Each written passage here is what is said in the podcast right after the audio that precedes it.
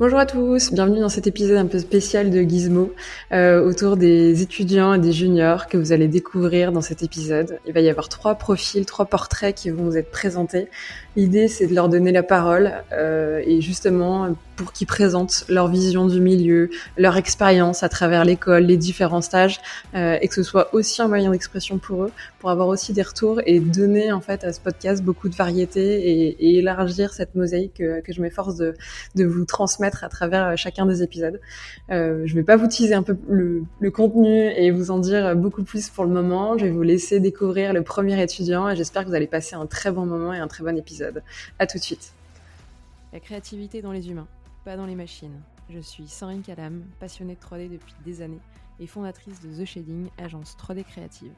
Avec Gizmo, je vous propose de partir à la rencontre de celles et ceux qui font tous les jours la 3D, l'animation, les VFX et tout ce qui touche à l'image en général. Bonne écoute.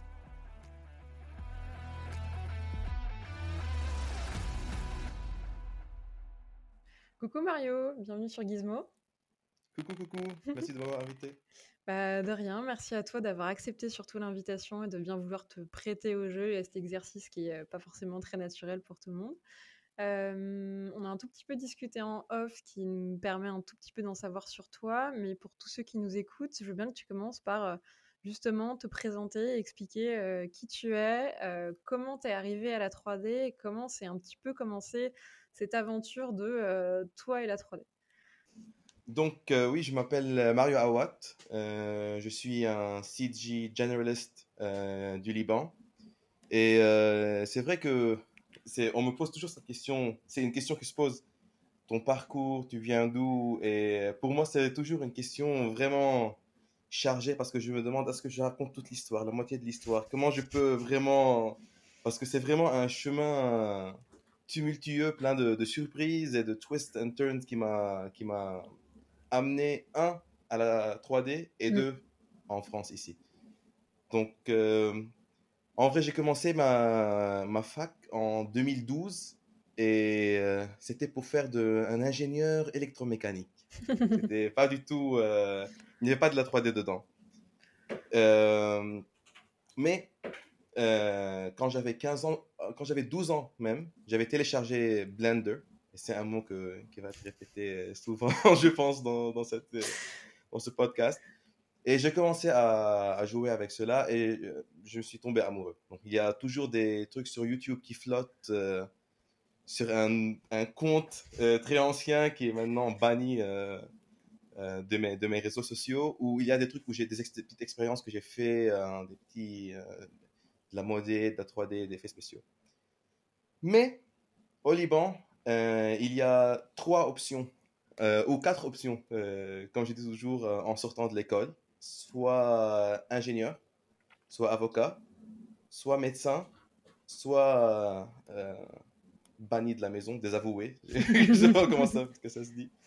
Donc j'ai comme un bon, comme un bon enfant, j'ai commencé mon étude en ingénierie, mais j'ai remarqué au bout de 2-3 ans que j'aime pas trop ça.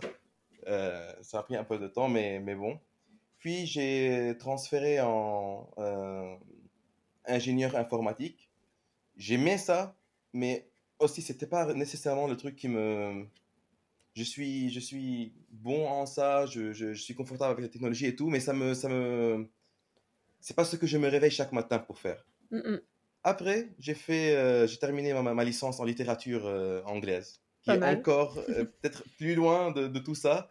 Là, j'adore. Euh, mais ce que j'adorais le plus dans tout ça, c'est les histoires, c'est raconter l'histoire. C'était pas nécessairement euh, décortiquer un bouquin qui a 150 ans, mais c'était plutôt voir l'attachement humain constant de recevoir des histoires et de raconter des histoires. C'était ça qui m'a vraiment attaché à ce, parcours. Et puis je suis allé en Irlande pour faire mon master aussi en littérature, blablabla. Tout au long de ça, il y avait deux de mes amis très proches qui faisaient euh, en fac euh, audiovisuel. Audiovisuel au Liban, c'est ce qui est réalisation et tout ça. Et ils étaient plutôt axés sur les effets spéciaux et sur tout ça. Et je dis toujours que j'ai fait mon, ma licence euh, par proxy, à travers eux parce que j'ai participé à tous leurs euh, exercices d'étudiants. J'étais là sur tous leurs tournages et j'étais la mascotte euh, non officielle euh, de leur école parce que j'étais partout, mais je, ne suis pas officiellement inscrit à l'école. Mais bon, quand j'étais en Irlande, à un certain moment, je suis retourné au Liban pour, pour, oui, pour, pour participer au film de, de diplôme de l'un de mes amis. Et c'était euh, le tournage durait 9 jours et j'ai participé aux effets spéciaux et tout cela. Et c'est là que j'ai remarqué que j'ai littéralement quitté le pays où je faisais mon, mes études pour aller faire ça. Et c'est là que j'étais vraiment content. C'était vraiment une prise de conscience un peu. Euh, je me suis senti idiot que ça m'a pris tellement de temps pour réaliser ça. Mm. Mais tout ce que j'ai, ce qui était à part, ce qui était le hobby, c'est ce que j'attendais le plus de ma journée. Donc j'attendais que je terminais mes cours pour ouvrir Blender et travailler. Je suis allé à le tournage, j'ai kiffé tout cela. Donc je me suis dit, c'est bon, tu es majeur et vacciné maintenant, tu peux prendre tes décisions. Euh, je suis retourné au Liban et j'ai monté euh, un studio avec euh, mes deux amis qui, qui, avaient, qui venaient de finir leurs études. Et le studio s'appelait Anvil Create. Je ne sais pas non plus. Mais euh, ça s'est très bien passé, honnêtement. C'était, euh, un peu surprenant combien ça, s'est bien passé parce que l'industrie de la 3D au Liban, c'est, vraiment quelques acteurs éparpillés euh, à gauche et à droite. Il n'y a pas vraiment. On n'a pas atteint une masse critique pour que ce soit une entité. Il n'y a pas de syndicat. Pas. C'est, vraiment. Ah ouais, tu, aimes la CG De loin. tu vois mais ça s'est très bien passé. Euh, on avait pas mal de clients de, du monde arabe, du Golfe, etc. En même temps, le, challenge à ce, à ce moment, c'était un peu de, de, balancer tout ce qui est euh, contrat ou, jobs qui étaient euh, pas nécessairement ce qu'on voulait faire parce que, again, moi mm. et l'équipe, nous sommes axés sur les trucs narratifs, sur les storytelling et tout ça mais c'est pas nécessairement le truc où il y a le plus, plus d'argent. Et en tant que graphiste, mais aussi chef d'entreprise, il faut faire ses choix euh, un peu. Donc, on travaillait avec des, des contrats de pub, de, de, de vidéos pour des universités en ligne et tout cela, des trucs corporate videos et tout cela. Et en même temps, on, se permettait, on avait le temps de, travailler sur des, projets personnels euh, et tout ça. Et ça a culminé euh, après un an, un an et demi de, l'opération. Ça a culminé. Il y avait, il y avait un festival euh, au Liban qui s'appelle Beirut Animated. Et c'est une initiative de Fadi Baki et de Joan Baz. Ce sont deux personnes, deux réalisateurs et graphistes au Liban qui sont vraiment incroyables, qui ont fait cette initiative pour un peu de leurs propres deux mains, juste monter une industrie d'animation au Liban pour donner cette, euh, autour de ce festival, euh, donner cette visibilité à tout le monde et de participer et tout cela. Donc j'ai fait euh, une des bandes annonces du festival. Ils ont invité plusieurs artistes à faire cela. Et, et puis ils ont invité, c'est pas ils ont invité, mais c'est en, partenariat avec l'ambassade française au Liban. Il y a la MIFA. Ils ont sélectionné 10 participants et je faisais partie des participants. Et ce qui était cool, c'est que euh, c'était euh, le format, c'était un workshop avec euh, des intervenants venus de France. Il y avait Ivan Zuber, qui est un producteur très cool. Il y avait Géraldine Bachet, qui était la responsable dans la MIFA. Et il y avait Sébastien Tavel, un, un scriptwriter, qui a écrit Les Hirondelles de Kaboul. C'est un film animé très beau. Et c'était très cool. C'était, vraiment ma première rencontre un peu avec euh, les professionnels euh, européens de ce domaine. Et ça, ça, a fait un déclic en moi parce que j'étais dans mon cocon, je faisais tout ce que je voulais faire, c'était cool. Et il y avait une, montée palpable. Mais comme c'était un peu euh, l'anarchie, il y avait toujours, il y avait toujours un peu un, problème entre moi et moi-même, c'était un problème de légitimité. Parce que je n'ai pas la, je n'ai pas comment dire, il a pas une école qui a signé, lui, il a fait une licence, il sait faire ça. Et en même temps, je suis dans une industrie qui est un peu naissante, qui vient de, qui, qui, est en train de se former. Donc, j'avais toujours ce, ce imposter syndrome. Est-ce que vraiment je fais ce qu'il faut ou est-ce que c'est juste parce que le terrain il est un peu plus libre, blablabla. Bla, bla, bla, euh, avoir rencontré ces gens, ça m'a fait un déclic. Je me suis dit, ok, il faut que j'ai envie de, de, passer dans le marché européen pour euh, me professionnaliser un peu euh, dans un cadre déjà, déjà qui a de l'expérience. Tout ça pour dire toute, toute cette euh, montée, c'est pour, euh, pour mettre en évidence le grand frein, le grand choc qui est arrivé après. Parce que le Liban, il est toujours dans les nouvelles et c'est pas généralement pour, les, euh, pour de bonnes raisons. Donc, en parallèle avec cette montée, il y avait la situation au Liban qui était en chute libre. donc le 17 octobre 2019, il y a eu la révolution j'y ai participé. C'était un moment un peu de, de, Tout le monde était content de. de, de comment dire de, D'espoir. Et là, je me suis dit, ah, c'est bien, je suis retourné au Liban, c'était le bon choix de monter mon truc ici, blablabla. Puis il y a eu des grosses répressions, c'est tout l'espoir s'est dissipé, il y a eu une très très grande crise économique. Euh, la, la, la, monnaie du Liban maintenant, elle est dévaluée à 20 fois, un numéro vraiment qui, qui est absurde. Et, euh, et puis la série sur le gâteau, c'était la grande explosion. Le 4 août qui a eu lieu, euh, dont le, c'est, on enregistre ça, je ne sais pas si ça, ça, casse un peu la, la, magie, mais on enregistre ça le 2 août. Ouais. Et euh, c'est dans deux jours la, la le, le, one year anniversary de ce truc. Donc là, c'était vraiment. on s'est dit que l'explosion, il y a eu des dommages dans ma maison, dans le studio. Ça nous a vraiment. C'était la claque de OK, time to go. Et, euh, oui, donc je me suis. Euh, il y avait euh, Artefix qui était une école que je me rappelle quand j'avais 18 ans et quand j'avais. je pensais que naïvement j'avais le choix de ce que je voulais faire à l'université. Artifix, c'était une de mes options préférées. Je me rappelle, j'avais vu des courts-métrages, un court-métrage qui s'appelle Le Grand Moselle il est toujours euh, de stuck in my head. Et je me suis dit, ah, c'est là-bas que je voulais me spécialiser. Anyway, j'ai fait tout ce grand parcours. Et puis, six ans, sept ans plus tard, je me suis dit, ok, bon, maintenant c'est le temps de, postuler à Artefix. J'ai postulé et j'ai été admis à la nouvelle filière qu'ils viennent d'ouvrir à Paris. Artefix Academy, ça s'appelle, euh, à Anguin-les-Bains. Et euh, je suis là maintenant. ça, ça, suscite énormément de questions et puis surtout, c'est tellement fou en fait d'être passé par toutes ces étapes. et pour le coup, tu, tu, le dis assez bien, quelque part, tu pas mis toutes les étapes dans l'ordre et à un moment, bah, c'est ça, tu as été un petit peu en crise, tu avais besoin de légitimité, de te professionnaliser vraiment, ou en tout cas d'être sûr que ce que tu savais, c'était assez solide, voire le consolider, voire en savoir un peu plus. Rassure-moi, t'es pas rentré en première année à Artefix? Non, non, en quatrième année. Ok. Ça, ça c'était un peu même il y avait l'option, j'avais peur que je sois, euh, que je sois admis en troisième année parce que mm. pour moi, mon showreel était quand même assez garni. J'avais des prods, j'étais euh, supervisor on set sur des grosses productions, donc euh, grosses pour la région. Mais c'est juste que oui, c'est bien qu'ils ont pris ça en compte et que j'ai pas dû recommencer de, de zéro.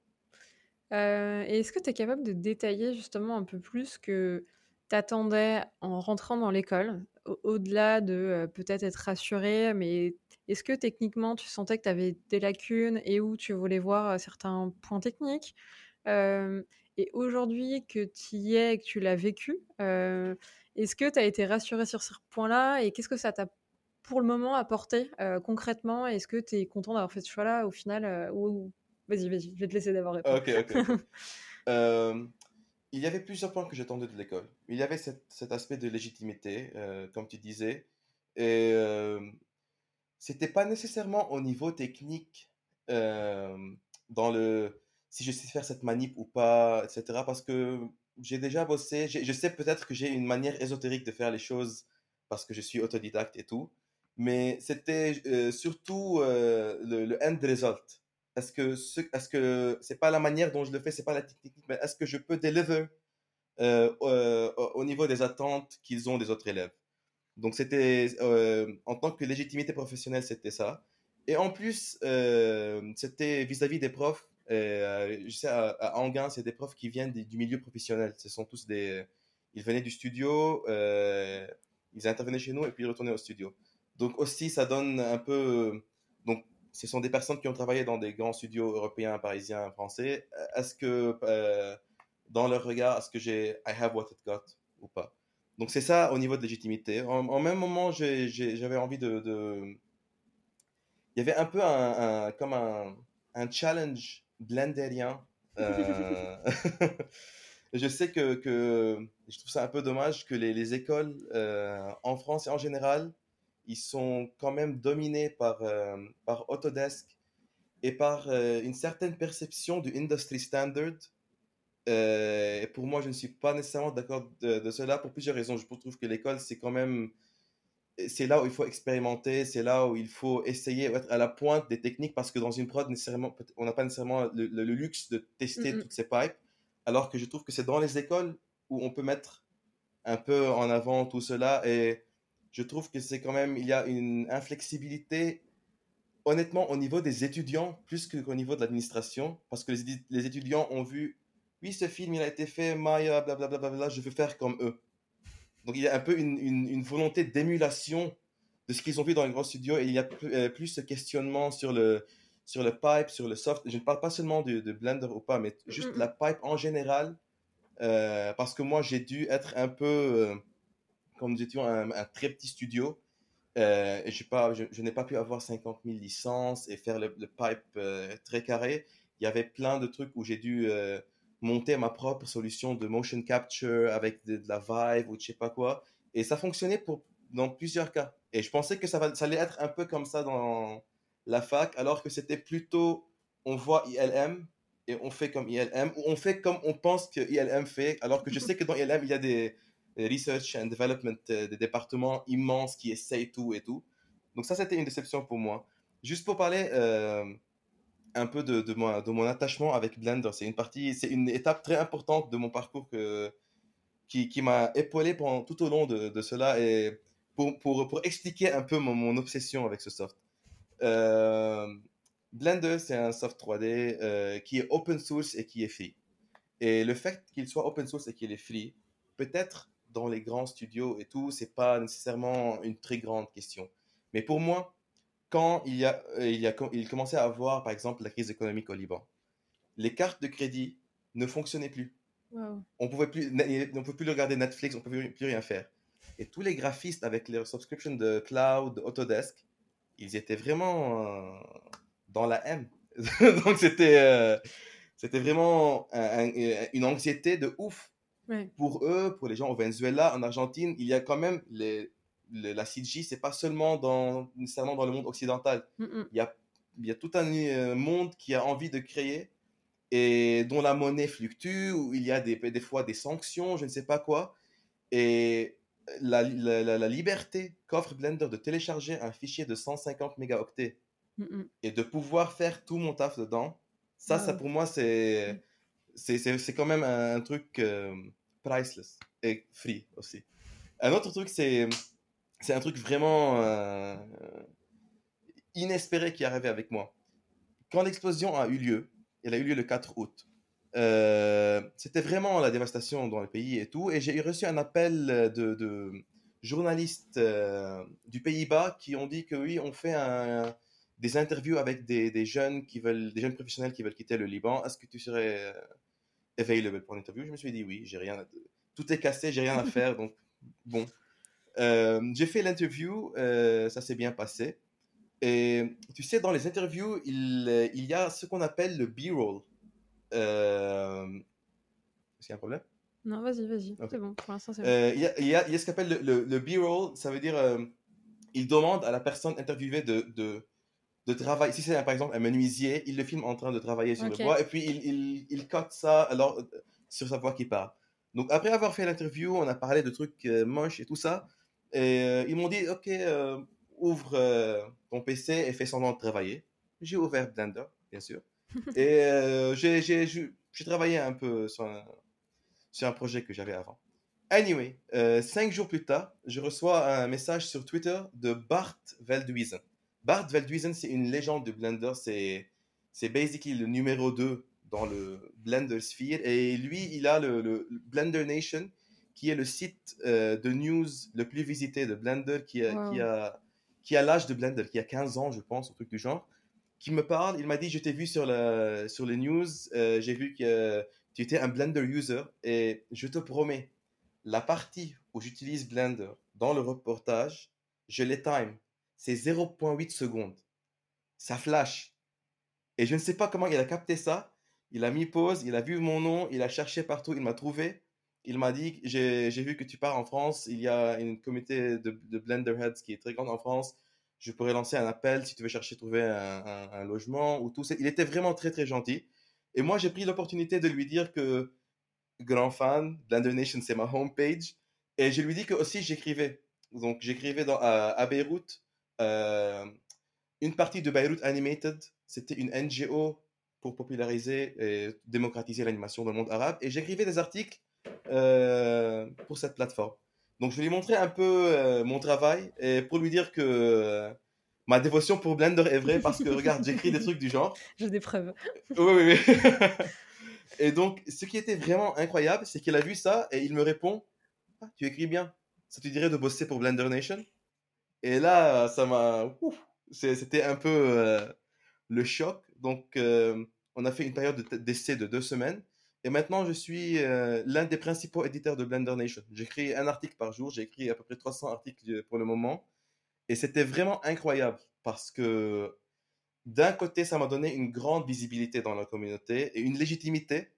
Une, parce que je suis, euh, je suis connu comme le Blender Guy. Il y a, il y a, des, il y a 5 millions d'utilisateurs de, par an sur le site, ou truc du genre. Et mes articles sont en, en top.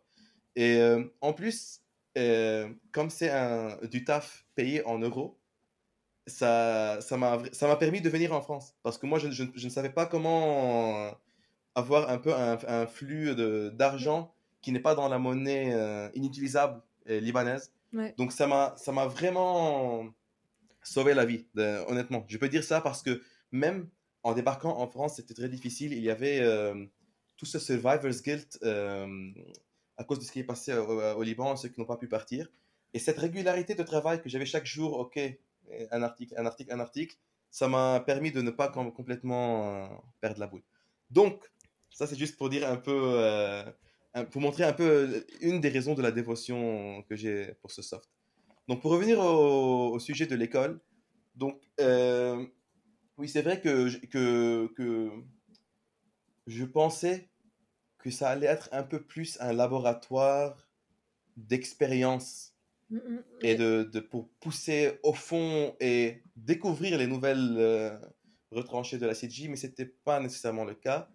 Again, euh, j'ai ressenti ça des étudiants plus que l'administration en plusieurs étapes, elle était contente de tester et de, de potentiellement tenter tout cela. Et, au final, avec toi, ta culture qui est justement très open source de Blender et donc là, cette euh, école qui te forme plutôt à des pipes euh, euh, un peu plus traditionnelles ou qui veulent un peu copier des, grands studios, tu as un peu la, le grand écart des deux visions qui, qui s'opposent, mais pour lequel maintenant tu as une connaissance un peu plus poussée. Comment tu envisages la suite en sortant justement de l'école? Pour toi, ça va être une vraie sélection de studios, c'est-à-dire de seulement bosser pour des studios qui euh, appréhendent Blender et qui font du 100% euh, open source? Ou au contraire, euh, maintenant, tu as peut-être envie de surfer entre les deux mondes et tu es du coup beaucoup plus ouvert à peut-être trouver une solution un peu plus hybride et, peut-être un peu moins contraint sur le côté free qui... Bah, si en réalité il a un vrai plus comme cette communauté peut être intégrée, mais en réalité la sélection va plus forcément se faire sur le prix. comment tu vois la, suite? Attends, c'est une très bonne question. Je pense que ça c'est un des aspects qui, euh, où j'ai maturé, euh, où j'ai grandi le plus. C'est un peu être exposé, un peu être mis dans le bain de feu de cette euh, pipe ultra rigide. Et, et honnêtement, je pense, un modèle hybride, moi je suis toujours d'accord pour un modèle, le, le, ma, ma, ma nouvelle vision des choses, c'est je suis d'accord pour le modèle qui makes sense mais pas nécessairement le plus traditionnel.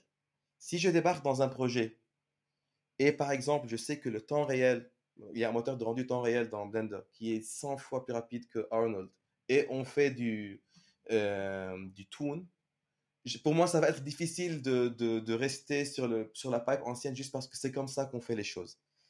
Mais mettre en place des pipes hybrides avec Houdini, avec Maya, avec tout, ça j'adore. Honnêtement, je pense que c'est un peu ma vocation maintenant. C'est intégrer des pipes hybrides, pas, pas nécessairement en fonction de, du free ou pas, mais en fonction des, des nécessités. Et le open source, il a quand même pas mal d'avantages. Maintenant, je, fais un stage dans un studio parisien qui s'appelle Autour du minuit. Et ils ont une équipe vraiment incroyable, vraiment, vraiment incroyable. C'est un studio euh, full Blender. Et ils ont une équipe incroyable. mon superviseur s'appelle Christophe Se. C'était le technical supervisor de J'ai perdu mon corps euh, avec euh, Jérémy Clapin. Il a travaillé sur le Automated ACS, c'est le premier épisode de, Love, Death and Robots, la saison 2, mm-hmm. qui est aussi full Blender. Et il est.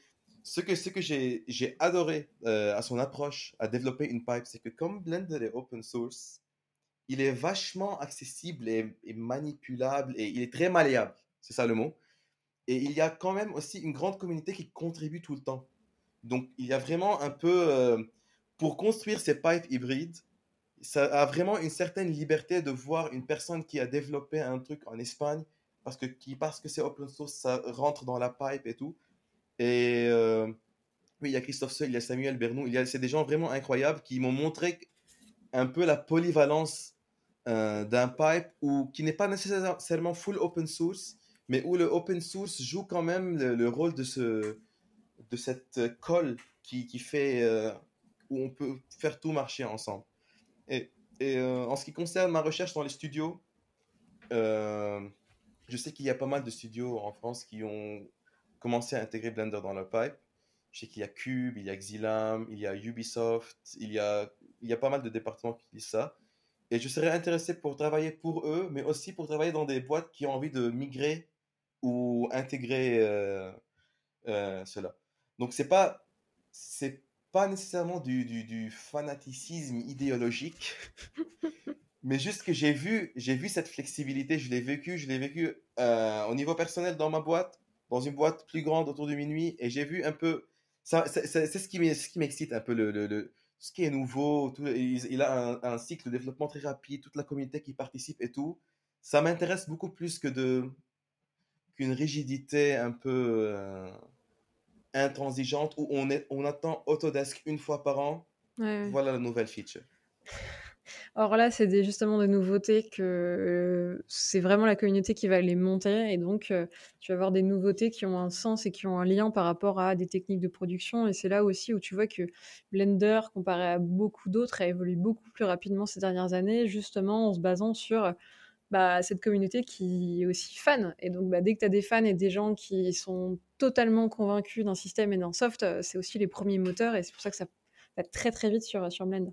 Et puis je vais compléter aussi ce que tu disais, des petits studios qui n'ont pas forcément les ressources euh, de développement en fait en interne euh, pour bah, justement faire des liens et créer un pipe un peu plus solide. Grâce à cette communauté, en réalité, tu as 50 personnes qui vont bosser sur un même sujet et ça se euh, rapproche beaucoup plus en fait des structures de gros studios. Alors certes, euh, il y a peut-être 50 langues dans le projet, ou en tout cas 50 personnes qui sont dans 50 pays, mais pour autant, euh, tu peux faire ce projet assez collaboratif pour avoir une solution qui, certes, va peut-être pas concerner tous les studios, mais qui, eux, vont leur simplifier totalement la vie et, et, les aider à créer ce pipe autour de Blender, mais aussi de d'autres softs, grâce à cette version beaucoup plus ouverte et open et qui te permet d'être malléable, comme tu le disais si bien c'est exactement ça, c'est absolument ça. C'est juste, la communauté est, tellement... J'aime, euh, je me, je me nourris de cette effervescence un peu de la communauté. Elle est tellement partante pour tout ça. Et on demande une question sur Twitter et euh, hashtag B3D. Et euh, en deux heures, il y a un développeur qui a écrit une solution. Tu peux faire ça, tu peux faire ça. C'est vraiment. Ça me rappelle pourquoi j'aime cette, cette, ce métier en général, qui, qui est honnêtement juste, pour moi, je décris toujours la, la 3D et c'est un peu euh, enfantin, mais c'est juste, quand on était enfant, on imaginait des trucs, oui, on jouait avec des voitures imaginaires, et là, c'est ce que je fais, mais je suis payé pour faire ça. Donc j'imagine, soit moi, soit une personne imagine des trucs et je dois matérialiser des trucs qui ne sont pas nécessairement, si c'est de la VFX, euh, du live ou du CG. Et c'est quand même, c'est quand même très cool. Honnêtement, j'adore, j'adore cette. Euh, il, y a un élément un peu enfantin que, j'essaye de, que je, que je travaille très fort de, pour garder cette, un peu cette innocence vis-à-vis du travail. Et le open source m'aide un peu pour, euh, pour laisser ces, ce feu allumé et ne pas être blasé complètement euh, à cause de, des conditions de, production, à cause de, plein de trucs qui viennent d'en haut, qui nécessairement ne sont pas les meilleurs trucs pour les graphistes. Euh, quand c'est des grands personnes avec des grands sacs d'argent qui décident aléatoirement. Donc j'essaie un peu de, de m'accrocher aux éléments qui, me, qui, qui laissent cette passion en vie. Mm, mm. Et puis cette passion aussi, tu peux la cultiver justement en étant encore très ouvert et grâce à cette communauté, as beau aujourd'hui être en Europe, tu es encore connecté justement à cette communauté avec le monde entier. Et, rien que ça, c'est des sujets, des problématiques, des styles très différents. Et tu le disais aussi, des productions euh, qui vont de la pub au VFX qui, toi, encore t'ouvrent et maintiennent euh, ton, ton, appétit et ton, et ton éveil en, totalement stimulé en permanence et ce qui, à mon avis, te, permet de contenir encore cette flamme un peu enfantin que, tu veux tant à préserver. Euh, je vois que le temps défile et, euh, malheureusement le format est un petit peu court, euh, Mario. On, va devoir conclure et, finir ensemble cet épisode si tu le veux bien. Où est-ce qu'on te retrouve, Mario, maintenant que tu es en France, soit physiquement, soit virtuellement, sur Blender ou autre? Euh, physiquement, euh, maintenant je passe mon temps à, autour de minuit.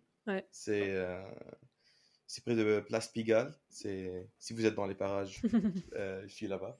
Et en, ligne, je suis sur Blender Nation, le site de, Blender. Je suis tous les articles qui sont. Il y a une grande catégorie en haut. From our editors, c'est mes articles. Et sur les social media, je suis slash Kiraneth. K-Y-R-A-N-E-T-H. Donc Twitter, Instagram euh, et tout. Ok, trop bien. Bah, je mettrai tout ça en description euh, pour ceux qui veulent venir euh, discuter avec toi et papoter de Blender. À mon avis, tu seras très heureux de. bien, sûr, ça c'est sûr. et puis une des questions que j'aime bien poser, qui est un peu propre à ce format-là, est-ce que tu as une question à un pro que tu as encore en tête ou justement tu aimerais avoir des, des, retours ou un peu de variété dans, dans la réponse pour peut-être euh, soit toi, soit d'autres étudiants, euh, pour un peu ouvrir les, les, chakras de tout le monde Ok.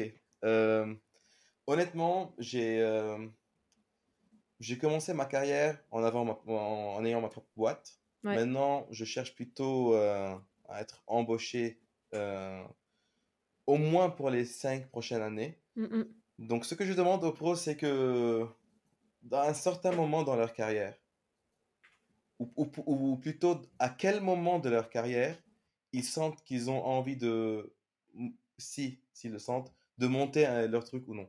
La question, elle était un peu partout, mais c'est juste, pour moi, c'est toujours cette, que, pensez-vous euh, de la différence entre monter un propre studio, son propre studio, ou euh, être embauché euh, dans une boîte? Parce que pour moi, c'est un peu les, la grosse, quand j'envisage ma carrière au long terme, c'est un peu cette question où je me demande, ok, maintenant je sais que j'ai envie d'être, j'ai envie de la, de la, sécurité un peu, d'être dans une boîte, mais en même temps j'ai envie de, de monter dans, dans, un train qui est déjà en avant. J'ai pas, j'ai pas maintenant l'énergie de recommencer de tout de zéro, mais en même temps j'ai envie de, d'aller dans une avancée et de pousser avec. Mais avoir son propre studio et tout ça, c'est, c'est, toujours un truc qui me chuchote le, à l'arrière de la tête. Donc je, ce que je demande aux pros, c'est, c'est un peu cette, balance, que pensez-vous de ça? Est-ce que vous avez envie de l'un, de l'autre mmh, mmh, mmh. Ok, carrément. Bah, c'est une très très bonne question et pour le coup, ça n'a pas été abordé sous cet angle-là. Donc, euh, ce sera très intéressant justement d'avoir le retour de tout le monde et dont certains qui sont euh, très confortables à pas monter leur studio et qui clairement l'envisageraient pas, ou au contraire d'autres qui l'ont peut-être fait mais qui en reviennent, et ceux qui sont totalement convaincus et qui pourront, à mon avis, t'en parler pendant des heures. Donc, euh, carrément, je, je, me la note. Ouais. Euh, et puis dernière question, euh, qui est-ce que tu as quelqu'un que tu aimerais bien entendre sur euh, des futurs épisodes, justement dans Gizmo, qui pourrait nous raconter son parcours, mais aussi ses réflexions autour de la 3D, mais aussi peut-être de Blender T'es très libre. Ouais, je pense que Christophe Se, mon superviseur à Tour de Minuit, je pense que ce sera une personne vraiment très incroyable d'avoir sur, sur un épisode. Ouais. Parce que ça fait deux semaines que je l'ai rencontré et il est très humble. Donc c'est juste au fur et à mesure et à partir d'autres gens que je découvre, ah oui, il a travaillé sur Netflix. Il est, il est totalement dans son truc, il fait... euh, il a des connaissances incroyables, il, il fonce et il, il, il créait des pipes qui n'existent pas euh, comme ça. Mais en même temps, c'est pas une personne. et On a besoin de toi pour, euh, pour un peu sortir ce qui se passe dans sa tête. Ok. euh. Ou quelqu'un pour le faire parler, euh, j'en serai alors.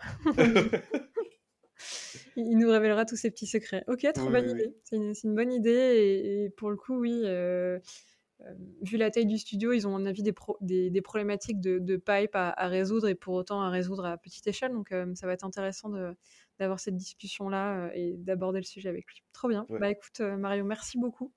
Merci beaucoup à toi. De nous avoir euh, raconté justement euh, ton, ton parcours et surtout cette, euh, cette passion et, et cette adoration pour Blender qui est très communicatif. Et, et pour le coup, pareil, on n'avait pas trop parlé de Blender jusqu'à présent, donc très, très chouette que tu nous fasses une belle introduction de, de Blender. Ça, donne envie, ça donne envie d'un point de vue communautaire et puis le soft aussi qui évolue tellement vite. Donc pour ça, un grand merci Mario. Oui, oui, désolé, je sais que ça mes conversations ont tendance de, de passer de ce côté, mais, euh, mais comme je t'ai dit, c'est ça, c'est à la fin, c'est comme je l'ai manifesté dans ma vie personnelle, donc avec Bart et tout. Donc c'est toujours intéressant de, de parler de cette euh, relation euh, que moi j'ai eu vers le soft et puis que le soft m'a rendu à la fin. Exactement. Et c'est une très belle histoire pour ça, comme tu le dis, ça a été un... T'as as donné énormément, mais on t'a aussi énormément reçu en, en retour, et c'est aussi là que la beauté des fois des communautés, d'un groupe. euh, et pour autant, euh, c'était juste le hasard et la grande chance, ça t'est tombé dessus. Et, et d'où cette histoire incroyable du Liban à la France. euh. Oui, oui, oui. Mer- Merci pour le partage en tout cas, Mario. Et puis à, très vite sur, sur Blender ou, ou sur Paris. Merci beaucoup. Salut Salut, salut. Salut Alexis Bonjour Sandrine. Bienvenue sur Gizmo pour euh, cet épisode un peu particulier euh, autour des étudiants et des juniors. Euh, donc on va rentrer dans le vif du sujet avec toi directement Alexis. Je veux bien que tu commences par te présenter, que tu nous dises un petit peu qui tu es et, et puis comment tu es arrivé dans la 3D et, et en tant qu'étudiant en, en école 3D. Ok, pas de souci. Donc du coup, je m'appelle Alexis Jorion, donc je viens de finir ma troisième année à Artefix. Je vais rentrer en quatrième année. Et euh, pour me résumer en deux mots, euh, ce qui me passionne euh, vraiment, c'est la création d'environnements 3D et aussi les, créatures. Et donc, comment je suis venu dans la 3D bah, Ça m'est venu très très jeune, avant, le, collège, où je commençais par faire des vidéos, du montage. Et, au début, c'était marrant. Et après, euh, commencer à se renseigner. Et, ah, tiens, c'est marrant, ça peut, devenir un métier. Et, et cette passion, peut, devenir, euh, ça peut devenir une réalité. Donc, euh, on se renseigne et petit à petit, on grimpe les échelons. Et aujourd'hui, on est à, à Artefix. Euh, Est-ce que tu te souviens peut-être d'un cours euh, qui t'a un peu frappé où tu avais l'impression de euh, découvrir l'envers du décor? Euh, Parce que je sais pas si tu avais une bonne, ou c'est toi qui vas me le dire, une bonne ou une mauvaise vision de comment c'était fait et comment c'était travaillé. Tu, tu te souviens de ces premières impressions où tu avais ces premiers cours euh, peut-être de, de 3D, de, de, de ZBrush ou, ou d'environnement euh, et il fallait un petit peu appréhender tout ça et tu n'avais peut-être pas au début les codes ou tu t'attendais pas à, à- à cette manière-là de faire, euh, je, je sais pas, c'est toi qui vas me dire. Bah, au tout début, euh, enfin, c'était pas vraiment des cours parce que j'ai commencé très tôt, donc j'ai tout de suite cherché sur internet et j'ai trouvé euh, vite mes réponses sur internet, ou même sur YouTube en regardant des field breakdown ou des choses comme ça. Ok. Et euh, bon, au début, on commence un petit peu, euh, je sais pas si c'est cliché, mais sur After Effects, avec du Kramer, tout ça, des gens comme ça, et, ensuite on veut un peu plus de concret, et donc on passe sur des logiciels de 3D. Et donc là, euh, quand j'ai voulu passer sur de la 3D, euh, donc du coup, je passais de After et sur Houdini ensuite. Et ensuite, j'ai continué à apprendre sur Internet pendant pas mal d'années, et en même temps, je me préparais pour passer mon examen et rentrer Artefix. Voilà, donc aujourd'hui, je continue à, combiner tout ce que j'apprends sur Internet, euh, tout ce que je peux lire, tout ce que je peux voir, et, euh, et aussi avec l'école, tout ce qu'on apprend. l'école. du coup, tu faisais déjà la 3D en fait avant de rentrer à Artifix et tu t'étais déjà renseigné, tu avais déjà mis un peu les mains dans le cambouis et, et essayé de faire des trucs par toi-même. Voilà. Voilà, c'était les débuts de la vraie 3D. et après, je, m'étais fait un compte LinkedIn et j'essayais de, de, capter des gens qui travaillaient dans des, dans des studios ou des anciens d'Artefix et je leur posais des questions. Ben voilà. et, et, les questions justement que tu leur posais, c'était euh, très concret sur euh, euh, comment tu fais telle ou telle chose ou, ou tu essayais d'en savoir un peu plus sur leur métier, sur le milieu Quel type de questions tu leur demandais? J'essayais vraiment de me renseigner sur l'école et, et sur comment ça se passait en studio, comment ils travaillaient, comment, comment évoluait le métier. J'ai eu des réponses de pas mal de, pas mal de personnes, d'anciennes d'Artefix. Et ça m'a pas mal ça m'a pas mal ouvert sur le métier et ça m'a juste concrétisé c'est vraiment ça que je veux faire créer les images de, synthèse de demain c'est vraiment ce qui m'anime. Tu t'assurais que entre l'image que tu avais euh, euh, et la perception de leur métier, c'était en accord avec euh, réellement ce qu'ils faisaient pour te dire, bah en fait c'est ça, c'est ça que je veux faire et concrètement lui il arrive à le faire, donc je me suis pas trop trompée, je peux me diriger dans cette direction-là. Je savais que ça allait être, enfin c'est encore d'ailleurs un très long chemin parce que la, 3D c'est très long à apprendre, on apprend tous les jours, ça, change et c'est ce que j'aime d'un autre côté, mais c'est très long et voilà, c'est ce que j'aime et c'est vraiment ce que je veux faire toute ma vie. Mais là où, ça a été vraiment concret, c'est euh, quand j'ai fait mon, premier stage euh, lors de ma première formation dans l'audiovisuel en, BTS avant Artefix. Où j'ai fait un stage dans un studio de, motion capture et, d'animation 3D. Et c'est là où vraiment j'ai eu le vrai déclic de commencer la 3D. Et c'est là où j'ai commencé Houdini, ZBrush, euh, Maya. Donc j'ai, en fait, j'ai commencé en entreprise directement lors d'un stage où j'étais entouré de professionnels et ils m'ont tout appris, tout montré. Et voilà, c'est depuis ce, stage où je me suis vraiment lancé dans, la 3D. Euh, J'essaie de mettre une chronologie. Ce stage, il est arrivé avant que tu arrives chez Artifix, en fait, c'est ça? Oui, voilà, c'est un stage que j'avais fait euh, avant Artifix.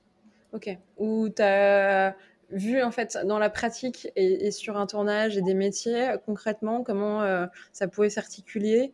Voilà, j'ai compris le fonctionnement d'une d'une pipe, je savais même pas ce que c'était. j'ai compris le fonctionnement des studios et j'ai eu de la chance parce que j'ai participé à un tournage de, motion capture. Donc j'ai fait tournage euh, et post-production. Euh, ensuite, je suis retourné sur Maya et, ZBrush. Donc j'ai vraiment vu tous les aspects euh, en temps réel d'un fonctionnement d'un studio. Trop stylé. Et, du coup, moi, j'ai une question qui me vient, tu vois, quand quelque part, tu es très curieux, quand tu arrives à, au final, trouver énormément de réponses et de solutions et de tutos sur Internet, qu'est-ce qui te pousse à te dire, bah, finalement, je vais rentrer dans une école et qu'est-ce que tu attends du coup de cette école? Alors que euh, tu avais déjà trouvé énormément de choses par toi-même, tu avais déjà réussi à avoir un stage. Euh, qu'est-ce que tu attends d'une école? Bah, C'est le, euh, le, genre de mon entretien avec Emmanuel Lino, donc le patron de Solidani, il me dit euh, dans quelques années, tu te vois où? Et je lui dis bah, dans une école de 3D et j'aimerais bien faire Artefix. Et il m'a dit bah voilà, c'est celle-là que j'allais te conseiller, euh, Artefix. Et je lui dis bah j'ai quand même besoin de faire une école parce que j'étais encore très. Euh, enfin, c'était mes tout débuts dans l'entreprise, donc ils étaient, ils étaient cool avec moi, tout ça, mais c'est la première fois que je touchais à Maya, tout ça, et j'avais besoin d'une vraie formation pour avoir des, bases solides et, trouver mon orientation dans tous ces métiers pour ensuite sortir d'une école et, et essayer de taper dans un studio dans un studio, un gros studio. Et tu as refait des stages depuis ou, c'est euh, un peu le, dernier que, que tu as fait et, euh, et parce qu'il y a un cursus qui, qui, est quand même défini, vous n'avez pas trop l'opportunité jusqu'en troisième année de faire des stages ou au contraire tu en, as eu Alors euh, si on a eu des opportunités de faire des stages, mais j'aurais pu en faire un cet été, mais avec le Covid tout ça, je l'ai décalé à l'été prochain. Mmh là je, bah, je suis en recherche de stage pour l'été prochain. Euh, et, voilà, mais là pour l'instant c'est mon seul et unique stage euh, que j'ai fait avant. Et il y a, y a, enfin, euh, je trouve ça aussi assez chouette pour ça, ces épisodes autour des étudiants et donc des juniors, vous êtes un peu la promo Covid. Et, et, pour ça, non mais c'est vrai, les écoles ah ont vachement, vachement dû s'adapter. et vous aussi, en fait, pour continuer à suivre vos cours. Mm. Ça a changé quoi pour toi le, Covid cette année et, dans ta manière aussi d'apprendre ou au sein des autres étudiants euh, Comment tu t'es adapté Est-ce que pour toi ça a changé les choses? Est-ce que c'est une année que tu as bien vécue? Euh, Est-ce que tu as l'impression au final maintenant d'être plus fort parce que tu as d'autres méthodes de travail? Euh, Dis-nous tout. Bah, au tout début ça allait, je me disais oh, ça va durer deux semaines. en fait, non. c'est un petit peu plus long. Mais du coup, on s'est adapté bah, à distance. puis, voilà, après, ça n'a pas changé euh, sur les cours. Il fallait se connecter, euh, on était toujours là. Fallait juste, juste, on était chez nous. euh. Peut-être le seul apport que, j'ai eu pour ma part, euh, au lieu de lancer un rendu et de partir à l'école, bah, là, je pouvais surveiller mon rendu euh, chez moi. Mais euh, après, non, c'était juste le fait d'être chez soi et de, de continuer, euh, continuer les cours à distance.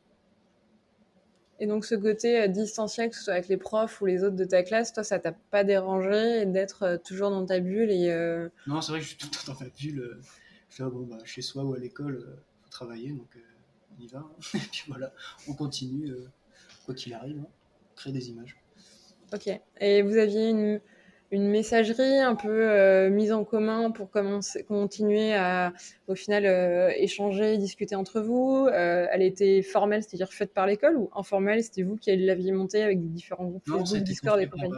ça a été construit par l'école. euh, L'école a vraiment tout organisé pour qu'on puisse poursuivre nos cours. Et, bah, on peut contacter par mail ou on a même un Discord avec tous les gens d'Artefix, même des anciens, pour avoir des feedbacks sur nos, sur nos work in progress. ou- Non, vraiment, c'est euh.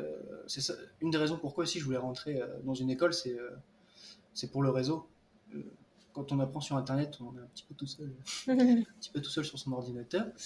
On fait voir à sa famille tout ça, mais, mais plus on avance, plus on veut du concret, on veut rencontrer des gens et, et rencontrer des gens passionnés comme nous. Et voilà. Et donc, euh, tu, tu l'utilises ça vraiment? Tu, tu postes, tu demandes des retours et des feedbacks euh, à des gens qui sont sortis pour te confronter un peu à d'autres avis? Oui, à des professeurs, euh, à des, à des amis qui travaillent en studio maintenant. Et euh, je, poste, euh, je poste pas mal aussi, pour essayer de rester dans, l'actualité, même si on est, on est vraiment bien occupé à l'école. Mais j'essaye de, bosser à côté des projets perso pour rester un petit peu dans le film d'actualité et, essayer de poster régulièrement. Pour avoir toujours un. essayer d'avoir des, vues et rester en contact avec les gens à l'extérieur. Mhm. Ok. Euh, tu nous disais que t'étais, euh, tu commençais à te spécialiser entre environnement, euh, créature. Euh, C'est quand même un peu euh, les antipodes, ou en tout cas, euh, quand tu fais de l'enduro, c'est pas forcément la, la spécialité qui est, qui est liée ou, ou- ou qu'on associe. Pourquoi ce grand écart et, et comment tu vois la suite? Est-ce que tu penses continuer à bosser les deux de front Ouais, totalement. je me vois pour l'instant vraiment bosser, bosser les, les environnements. c'est l'aspect généraliste qui me plaît. Et, et ce pourquoi je me suis dit, c'est vraiment les environnements que je veux faire toute ma vie. C'est grâce à un logiciel, c'est grâce à, à Clarisse, d'Isotropix, où vraiment euh, je suis tombé amoureux de ce logiciel et je me suis dit, euh, faire des environs là-dedans, euh, c'est vrai que c'est. C'est vrai que c'est chouette. Et puis pour le côté créature, c'est vrai que j'ai commencé, du coup, euh, quand j'ai commencé la 3D, j'ai commencé avec ZBrush. Et du coup, je suis quand même resté sur, sur l'aspect créature et l'aspect anatomie qui me plaît beaucoup. Donc euh, là-dessus, je compte vraiment euh, bosser, toujours bosser les deux. En studio, peut-être bosser, enfin bosser sur les environs, euh, la spécialité environnement. Et puis par passion aussi, euh, j'ai des, euh, contacts ou quoi pour bosser sur des créatures, pourquoi pas par la suite. Mais pour l'instant, je veux vraiment bosser sur les deux. Et, qu'est-ce que t'aimes du coup autant dans, dans les environnements? T'as limite tes yeux qui deviennent des étoiles euh, quand tu dis le mot environnement. Oui. Ah, ce que j'aime dans, les environnements, c'est euh, c'est qu'on peut vraiment créer un univers euh, imaginaire de A à Z. Il faut penser comment sont placés, euh, par exemple, les buildings, comment vivent les gens, est-ce que c'est des, humains, des aliens? Faut vraiment tout, ré- tout réinventer euh, quelquefois, et c'est vraiment ça qui est, vraiment intéressant. Créer une ville de A à Z euh, et euh, faire partager cet univers aux, aux spectateurs, je trouve ça vraiment, vraiment intéressant.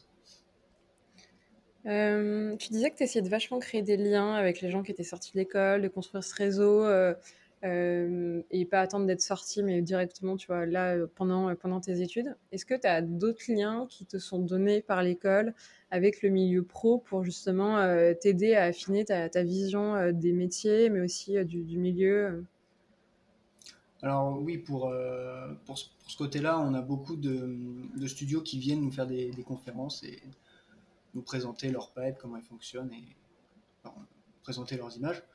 Par exemple, c'était euh, l'an dernier, ou l'an dernier, il y a une- un studio euh, parisien qui est venu nous voir, la Unit Image. Ils sont venus nous présenter leur show réel et ils étaient deux. Et voilà, c'était vraiment un échange dans, en live à Artifix, c'était avant le Covid. Et euh, puis voilà, c'est c'est vraiment intéressant parce qu'il nous montre vraiment les, envers du décor, comment, comment il fonctionne. Et ça, pour ma part, moi, ça m'aide vraiment à me projeter, avoir une idée de, du mood, de l'ambiance, comment il bosse et sur quel logiciel et comment il crée toutes ces images. Euh, qu'est-ce que tu apprends encore euh, plus, si tu rentres un peu plus dans le détail justement pendant euh, ces, présentations Ça te permet toi de, de, je sais pas, de comprendre quelle, chose que tu justement t'arrivais pas à te projeter ou à imaginer euh, au sein de l'école, mais que du coup là pendant cette présentation vraiment tu réalises euh, Quel genre de questions aussi tu te poses et qui sont répondues pendant ces, échanges-là? Quel mur ça, brise un peu euh, et quelle barrière ça vous permet de rompre avec eux pendant ces échanges-là?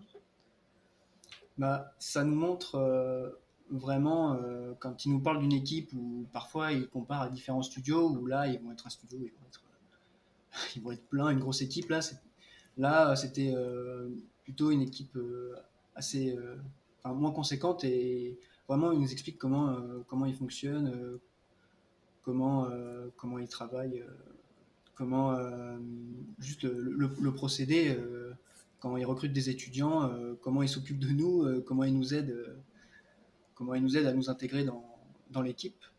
Et ils nous expliquent aussi que les tâches qu'ils nous donnent au début ne seront pas il nous donne des tâches plus petites pour qu'on prenne confiance, qu'on fasse nos premiers pas dans, euh, dans l'industrie.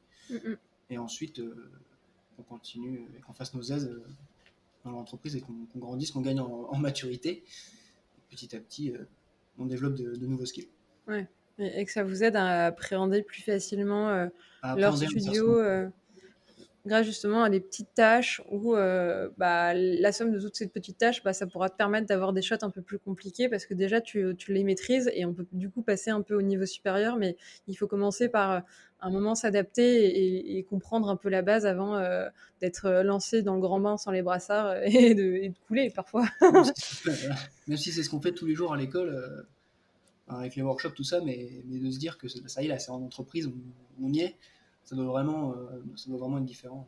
Enfin, moi, c'est ce qui s'était passé, moi, avec mon, bah, mon expérience pro, euh, mon stage à Solidanime. C'était vraiment ça que j'avais ressenti. Et, c'est vraiment, c'est vraiment gratifiant quand, quand on progresse au milieu d'une vraie équipe. Mm, mm. C'est ça qu'on recherche aussi. Euh, et justement, quand, quand là, on t'assiste à des présentations de, de studios et tu as un peu l'impression d'en faire partie, ou en tout cas de faire partie des coulisses avec eux, de la manière dont ils présentent. Euh, comment, comment, quand tu te bases là-dessus, ça t'aide à te projeter et du coup, comment tu, tu vois la suite euh, Est-ce que ça t'aide à, décider vers quel type de studio tu as envie de, te diriger? Est-ce que ça t'aide à affirmer et à te confirmer dans ton choix de spécialité? Quelle clé ça te donne, toi, derrière, pour euh, la suite? Bah oui, ça, ça, nous permet de découvrir de, nouvelles choses. Bah, par exemple, bah, toujours avec cette conférence, quand ils étaient venus nous voir, au début, euh, j'étais vraiment, euh, je veux faire du live, du film, film, live, je veux faire que ça. Et ils nous ont présenté beaucoup de cinématiques de jeux vidéo. Et je suis sorti de la conférence, je suis ah, c'est pas mal. Hein Finalement, la cinématique de jeux vidéo, euh, c'est vrai que c'est un domaine que j'ai pas trop cherché par moi-même. Et du coup, ça m'a permis de redécouvrir ça, disons, et dire que bah, y a plein d'autres possibilités et que celle-ci pourrait éventuellement m'intéresser.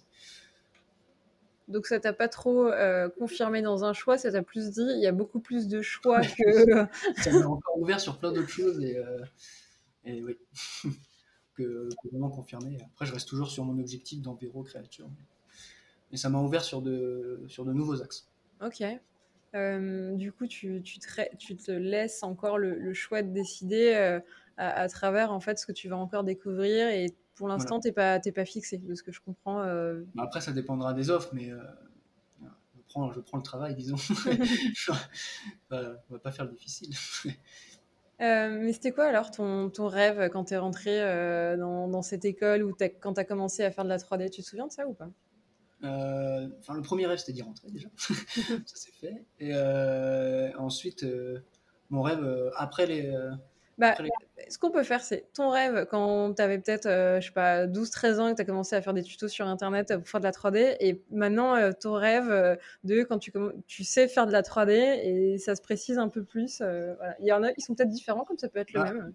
Dès, ouais, dès le début, au début c'était plutôt l'aspect montage qui m'intéressait. Je me disais, les effets spéciaux, c'est trop dur quand j'étais tout petit. Et puis après, je me disais, oh non, c'est plus fort que moi, je veux vraiment faire ça. Et quand j'avais quand j'étais au milieu du collège, je voulais faire des effets spéciaux et depuis ça n'a jamais changé. Et, voilà, et ce que je veux vraiment faire, c'est réussir après l'école à intégrer, à ouvrir les portes de l'industrie, même si c'est pas sur, tout de suite sur un gros blockbuster, sur un truc de ouf, mais réussir à rentrer dans cette petite famille, faire partie des gens qui confectionnent les images de synthèse, faire partie de ces petites mains qui, confectionnent tout ça. C'est vraiment ça l'objectif de, de rentrer dans l'industrie. Ok. Euh, et tu te vois en France ou justement euh, prêt à bouger dans des studios, euh, qu'importe où ils sont dans le monde, c'est un truc qui te fait peur ou justement tu es assez à l'aise de te dire bah, que ça peut être justement une carrière assez internationale et, jouer le jeu de faire différents studios pour te construire un parcours Alors, que ce soit en France ou à l'étranger, je peu importe, tant qu'il y a du boulot, je suis content. Donc si je dois partir en Nouvelle-Zélande ou au Canada, ou rester en France, peu importe.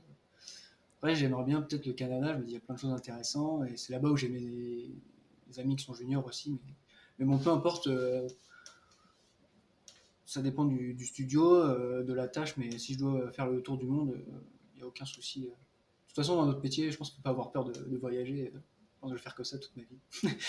changer de, studio. Enfin, je sais pas, on peut pas, peut pas prédire, mais, mais voyager euh, tout en travaillant, ça c'est bien. Hein. Donc, tu es plutôt ouvert sur la, sur la question, euh, à savoir, euh, tu ne feras pas forcément toute ta carrière en France. Si tu as des opportunités à droite à gauche, euh, tu seras prêt à les saisir et, à y ah aller. Oui, plus voyage. Hein. oui, complètement. comment tu vois là tes deux prochaines années à Artefix où au final tu nous as expliqué que tu avais deux spécialités qui étaient un peu aux, aux opposés On vous demande, si je ne me trompe pas, de choisir une spécialité en quatrième année. Euh, et en même temps, tu nous parlais de l'aspect assez généraliste des environnements. Euh, comment tu saisis en fait tout ça et tu te places au milieu de ces spécialités et ce côté euh, généraliste que tu veux encore conserver? Comment j'ai choisi ma spé comment, tu, comment tu le vis et comment tu, comment tu te places au milieu de, de ces choix à la fois euh, tu as des choix de cœur, c'était un peu euh, les créatures et en même temps l'environnement. On a l'impression que c'est un peu stratégique et en même temps pas tant que ça. Ouais. Il y a un côté stratégique, euh, oui, dans le sens où bah, j'aime beaucoup les, les environs et je sais qu'il y, y, a beaucoup plus de recrutement que deuxième spé. Donc, mais je la garde quand même parce que j'adore les deux. Vraiment, je suis plus que passionné par ces, par ces deux côtés-là. Donc, j'arrêterai jamais ça. Mais euh, je choisis l'aspect environnement justement pour le côté généraliste et je trouvais que c'était intéressant euh, de continuer vraiment à apprendre énormément de choses. L'environnement, ça, j'adore le, lighting, le set dressing, euh, le compte, toutes ces choses-là. Et voilà. Donc ça te permet de pas trop choisir et de continuer à bosser ces différentes compétences liées à l'environnement et pas euh, et pas tomber dans une surspécialité, tu peux encore euh, toucher à quelques spécialités euh, grâce à l'environnement, c'est ça? Voilà, c'est ça. Après, c'est vrai qu'en enviro, on touche un peu à tout, mais j'ai surtout tendance à me focaliser sur Clarisse, mais ça reste quand même l'option pour le peu un petit peu généraliste. Pourquoi t'aimes autant Clarisse? C'est-à-dire que j'ai jamais entendu quelqu'un qui m'a casé du Clarisse en autant de temps, tu vois. ah bah Clarisse, parce qu'on peut mettre plein de polygones. non. non, parce que bah, c'est le, le, côté un petit peu semi-temps réel. Je sais pas, j'ai tout de suite, euh, j'ai tout de suite accroché avec Clarisse, un peu comme euh, comme Artefix. C'est pas vraiment un choix, c'est plus une évidence. Enfin, je saurais pas trop l'expliquer. C'est vraiment, euh, enfin, je me suis senti à l'aise dans, dans, dans Clarisse et j'ai créé quelques environs, tout ça. du, bah, du, coup, je vais poser ma question différemment. Qu'est-ce que tu retrouves pas dans les autres logiciels que tu retrouves dans Clarisse? Je trouve qu'il est vraiment euh, rapide et super flexible. Et, comme ils disent, euh, on dirait un logiciel qui a été créé par des artistes pour des artistes. Euh, Leur message commercial est bien passé quand même. Hein. enfin voilà, c'est quand j'ai commencé à tâtonner dans ce logiciel où je me suis dit, bah, je, vais, je vais continuer leur gamme et je vais vraiment me spécialiser en environnement. Euh, et donc, euh, euh, les, studios qui utilisent Clarisse aussi sont des studios qui, qui, m'intéressent aussi. J'ai vu qu'il y avait ILM qui utilisait pas mal, ou des choses comme ça. Mais, enfin voilà, je me plais dans ce logiciel. non, non, mais en fait, il est, il est quand même assez nouveau, Clarisse, tu vois, et c'est pas forcément, il fait pas partie de la, stack de, du logiciel que tout le monde maîtrise. Euh, et du coup, j'étais assez curieuse de savoir pourquoi toi, t'accrochais autant en fait. Et, et je pense que ils ont réussi à saisir un truc et c'est aussi pour ça qu'ils fonctionnent et qu'ils sont adaptés par les studios euh, que d'autres logiciels n'avaient pas. Donc c'est pour ça que j'avais envie de creuser ensemble et que tu m'en dises un peu plus sur toi des fois des, des, frustrations ou des trucs que tu trouvais très simples à faire dans Clarisse ou dans d'autres logiciels, tu avais l'impression que c'était euh, euh, compliqué, long, rébarbatif et, euh, du coup c'était beaucoup plus simple euh, et, et facile. Ouais, c'est vraiment au niveau là où j'ai trouvé mon bonheur au niveau du set dressing, voir tout set dressé super rapidement. et moi qui aime bien faire des environnements assez des grosses villes, des trucs où il y en a un peu partout. Ouais. je fasse plus de naturel. Mais et voilà, Clarisse, c'est vraiment fait pour ça et suite, euh, enfin voilà, faire des, des skateurs, 3 milliards de publis, c'est génial quoi. Maya, on a un petit peu plus de mal. Enfin, ou du moins, j'ai je me suis trouvé moins à l'aise dans d'autres logiciels. Tandis que dans Clarisse, euh, voilà. ouais, il y, y, a ce côté évident, où, de, tu me dis après si je me trompe, hein, où euh, euh, faire des environnements qui sont tout de suite très larges et qui peut être euh, un peu compliqué à optimiser dans les logiciels un peu plus traditionnels. Là, ça va être Clarisse qui va s'en charger un peu pour toi et tu vas pouvoir être beaucoup plus focalisé sur la partie création et placer et te demander où est-ce que tu mets ces différents éléments euh, que te prendre la tête à savoir attention ma machine elle va cracher parce qu'elle va pas pouvoir euh, prendre tous ces polis en charge. ouais. oui, c'est vrai. Euh, c'est vraiment euh, cette flexibilité et plus de maniabilité dans le logiciel qui m'a vraiment plu. Il euh, y, a d'autres trucs comme ça que tu as envie euh, d'apprendre ou de continuer à explorer euh, un peu plus précisément ces deux prochaines années? Bah, Ce qui me trotte dans la tête là depuis un bout de temps, bah, toujours dans la question de set dressing avec Clarisse, c'est l'arrivée l'arrivée du, du, temps réel. Donc là, dans un coin de ma tête, je me dis peut-être que je devrais me former et puis voir ce qu'on va apprendre à Artefix au niveau du temps réel, une Unreal Engine, tout ça. Mm. Pour l'instant, euh, je reste euh, plus sur Clarisse encore, mais je sais pas à voir parce que le temps réel, euh, c'est sûr que ça va. C'est en pleine expansion et, et à voir si ce n'est peut-être qu'on va faire que ça plus tard, dans quelques années. Je sais pas. Pour l'instant, j'ai l'impression que c'est un peu trop tôt pour vraiment me mettre à fond à fond. Je voudrais pas perdre tout ce qu'on apprend sur les autres logiciels. Donc voilà, s'il y a quelque chose que je me j'aimerais bien apprendre plus tard ou j'essaie de me projeter, mais je sais pas trop encore, c'est au niveau du temps réel. Voir comment ça évolue. Ok. Euh... aussi, il faut faire tourner le truc. Mais euh, voilà. Euh, on, on, va conclure ensemble et euh, je vais te redonner la parole et je pense que tu vas pouvoir euh, t'appuyer sur ce que tu viens de dire. Pour, euh, Est-ce que tu as une question à poser à un pro ou justement toi tu te la poses qui pourrait t'aider peut-être sur la suite ou, ou auquel aujourd'hui tu n'as pas les réponses Quelle question t'aimerais bien, aimerais bien poser à un pro? Comment euh, au début à, l'insertion de studio on arrive à, à, faire ses preuves quand on arrive quand on est junior euh, comment on arrive un petit peu à, à se démarquer et, et, à montrer qu'on peut qu'on peut évoluer euh, au-delà au-delà de la motivation. Comment, comment on fait pour pour réussir une fois qu'on est dans un studio réussir à, persévérer et à y rester et à lancer vraiment sa carrière? Euh, je, alors du coup, je vais peut-être essayer de la reformuler ou essayer de comprendre. Euh, c'est comment euh, comment sortir du lot quand justement il y a beaucoup de juniors et que à la fin d'une production ils vont faire une sélection? Ou c'est mmh. euh, comment ils, ils, choisissent les profils euh, et avec et les personnes avec qui ils vont continuer de travailler, c'est ça? Voilà, plutôt la deuxième, c'est mieux dit. ça marche. bah écoute, je me la note et puis, et puis je la poserai à ta place ou à différents pros. Dis-moi. C'est tellement mieux dit, je me suis. Non, non, mais en même temps, toi, tu improvises, moi, j'ai le temps de la reformuler pendant que tu, tu l'as voilà. dit. Donc, euh... c'est normal. Et toutes mes questions sont clairement pas nickel non plus, donc t'inquiète. C'est très dur de poser des questions, on s'en rend pas forcément compte. Euh, où est-ce qu'on te retrouve, Alexis euh, Soit ton travail, soit physiquement euh? bah, Physiquement, euh, chez moi ou à l'école, Artefix. Et donc après, à Montpellier, on... c'est ça? À Montpellier, voilà, Artefix Montpellier. Et après, sur, euh, sur Instagram. Alexis Jorion et, euh, et sur euh, ArtStation. Ok, trop cool. Bah, pour tous ceux qui veulent voir LinkedIn la aussi. et LinkedIn aussi, parce qu'il est assez actif sur LinkedIn. Et donc, pour tous ceux qui veulent se retrouver, je mettrai les liens de ton ArtStation et, euh, ouais. et, Instagram pour aller voir tes travaux. Dis. Ah, je... je suis content. bah oui, c'est le but aussi. Euh, et puis la dernière question, est-ce que tu as des gens que tu aimerais bien entendre sur euh, des futurs épisodes dont tu suis peut-être leurs travaux et ça te plairait d'avoir un peu l'envers du décor et, en savoir un peu plus sur leur parcours ou, justement leur manière de bosser alors, il y en a un, oui, j'ai déjà vu. Parce il, parle déjà beaucoup, il fait beaucoup de conférences, tout ça, mais pourquoi pas le voir sur, sur Gizmo Ce serait Charles Chorin, donc un ancien de l'école aussi.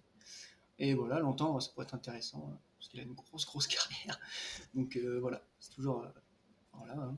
Bah oui, carrément, c'est une bonne idée. Je t'en remercie, Alexis. Trop cool. Euh, et puis, si j'ai besoin d'aide, je te demanderai son contact et tu, tu m'aideras à essayer de le choper sur Gizmo. Euh, en tout cas, merci d'avoir bien, d'avoir bien voulu pardon, te prêter au jeu, Alexis, de l'exercice et nous avoir donné un peu accès à tes réflexions et, et justement à ton, euh, bah, ton statut un peu d'étudiant et les questions qui sont liées pour justement euh, se positionner dans le milieu et, choisir un peu sa spécialité, le truc qui fait un peu stresser tout le monde au début. Donc, euh. bah, merci à toi. C'est un bon petit moment. ça avait l'air, tu avais, l'air plutôt détendu. Ouais.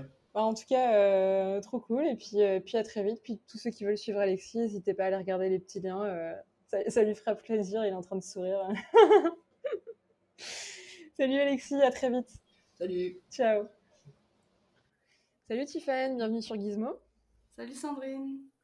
Je vais essayer de te présenter. Qui es-tu Tiffany? Bah, Merci beaucoup de, m'accorder euh, la parole. Je suis très heureuse d'être ici. Euh, du coup, je m'appelle Tiffany. Euh, j'ai 22 ans. je viens d'une filière assez générale ES avec une option art plastique parce que j'ai toujours euh, aimé euh, l'art et euh, c'est ce qui me,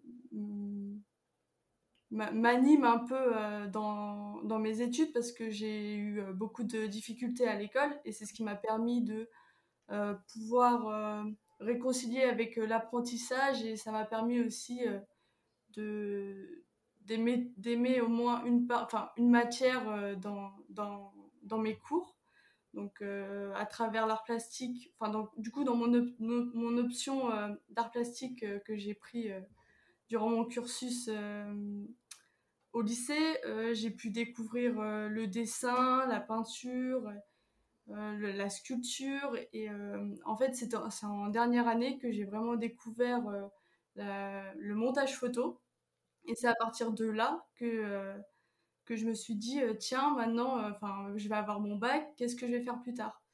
Et donc euh, j'ai cherché et justement le montage photo que j'avais fait durant mes cours d'art ça m'a j'avais beaucoup ça m'avait beaucoup plu de pouvoir assembler des images et au final recréer une nouvelle image à, partir de de toutes ces compositions donc je me suis renseignée sur ce qui existait comme école digital et euh, j'ai postulé pour euh, plusieurs écoles euh, d'animation 3D. Je connaissais pas vraiment le domaine, mais je connaissais enfin à travers les dessins animés qu'on pouvait voir les personnages animés qu'on pouvait voir dans les pubs, etc. Du coup, je me suis lancée là-dedans. Je me suis dit pourquoi pas. Donc, je suis rentrée dans une école d'animation 3D donc euh, on faisait principalement euh, de l'animation avec euh, une bonne base aussi de graphisme, tout ce qui était Photoshop, Illustrator, la, base de la base du graphisme.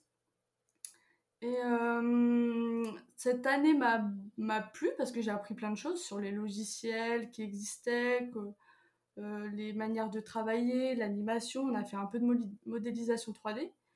Mais euh, y a, comme il y avait une grande partie euh, d'animation 2D, c'était euh, pas mon fort.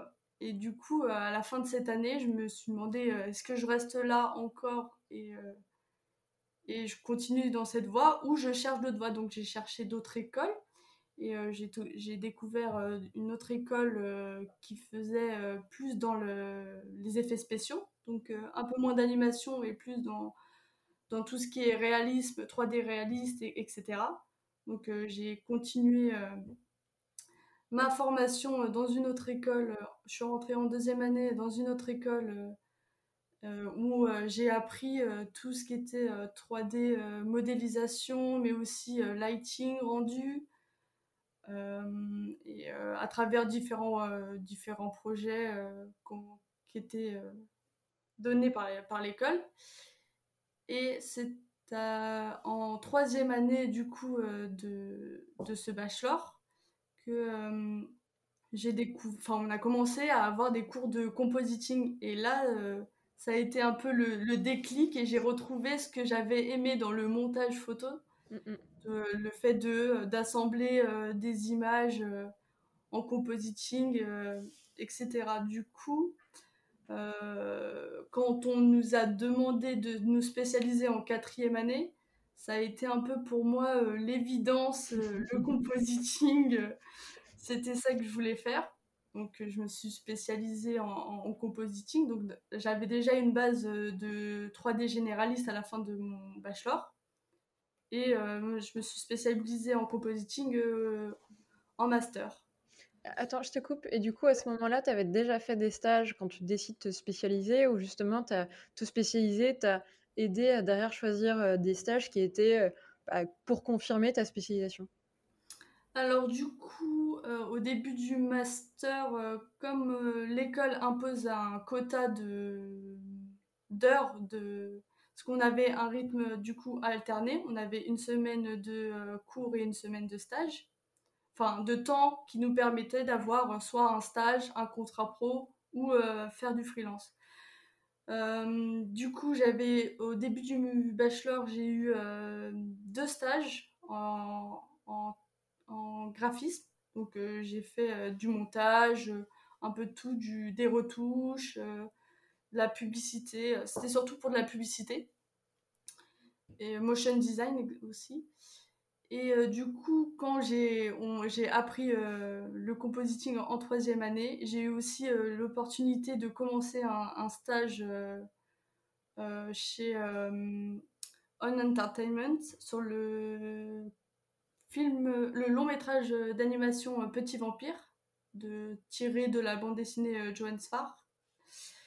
Et du coup, ça, comme j'apprenais en même temps le compositing, quand j'ai commencé ce stage, ça a été un peu euh, lancé dans le, dans le grand bain. Je euh, je savais pas trop où j'allais, mais j'allais euh, dans, quelque chose qui, qui, me plaisait. Et du coup, j'ai commencé le. Durant, du coup, j'ai alterné mes, les, les cours et le, et le stage durant toute mon année, du coup, de troisième année. Et euh, plus les trois mois de du coup euh, juin juillet août où on n'avait pas cours. Du coup j'avais euh, j'étais au studio à travailler en temps plein au studio et attends, attends, je te coupe, je te coupe. Pendant ce, justement cette année où tu expliques très bien, tu es en parallèle en train de faire tes études et en même temps c'est toute cette année où tu es chez eux sur cette production, ça te permet vraiment de te confronter entre euh, des bases qu'on t'apprend à l'école et concrètement euh, ce que tu utilises vraiment euh, en production. Il y a des choses justement que tu as peut-être vues plus tôt en production et que vous n'aviez pas encore vues à l'école, donc quelque part tu avais déjà ces notions avant que vous les abordiez, ou, ou au contraire des choses que tu as vues à l'école et que tu as dû mettre en pratique quasiment une ou deux semaines après en stage? Ouais, du coup, pense surtout au pipeline. Du coup, on avait vu euh, la notion de pipeline à, l'école, mais on n'avait pas encore fait vraiment de projet de groupe. Et donc euh, là, je, connaissais le pipeline à travers mes projets et euh, j'avais que moi sur mes projets. Du coup, mon pipe, il était pour moi et il marchait pour moi.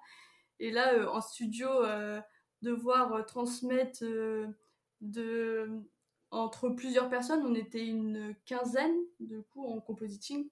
Donc on se, on se passait euh, les plans et tout. Et euh, du coup, cette notion de pipeline, oui, je, l'ai beaucoup euh, mise en pratique du coup au stage et sur cette production. Et j'ai également aussi beaucoup, beaucoup appris bah, tout ce qui est retake en fait, que en fait les retakes en cours on nous donne les, les retours euh, vraiment à la fin d'un projet, on te dit ce qui va, ce qui va pas, et t'as pas souvent la possibilité de retoucher ton projet après pour le re-rendre.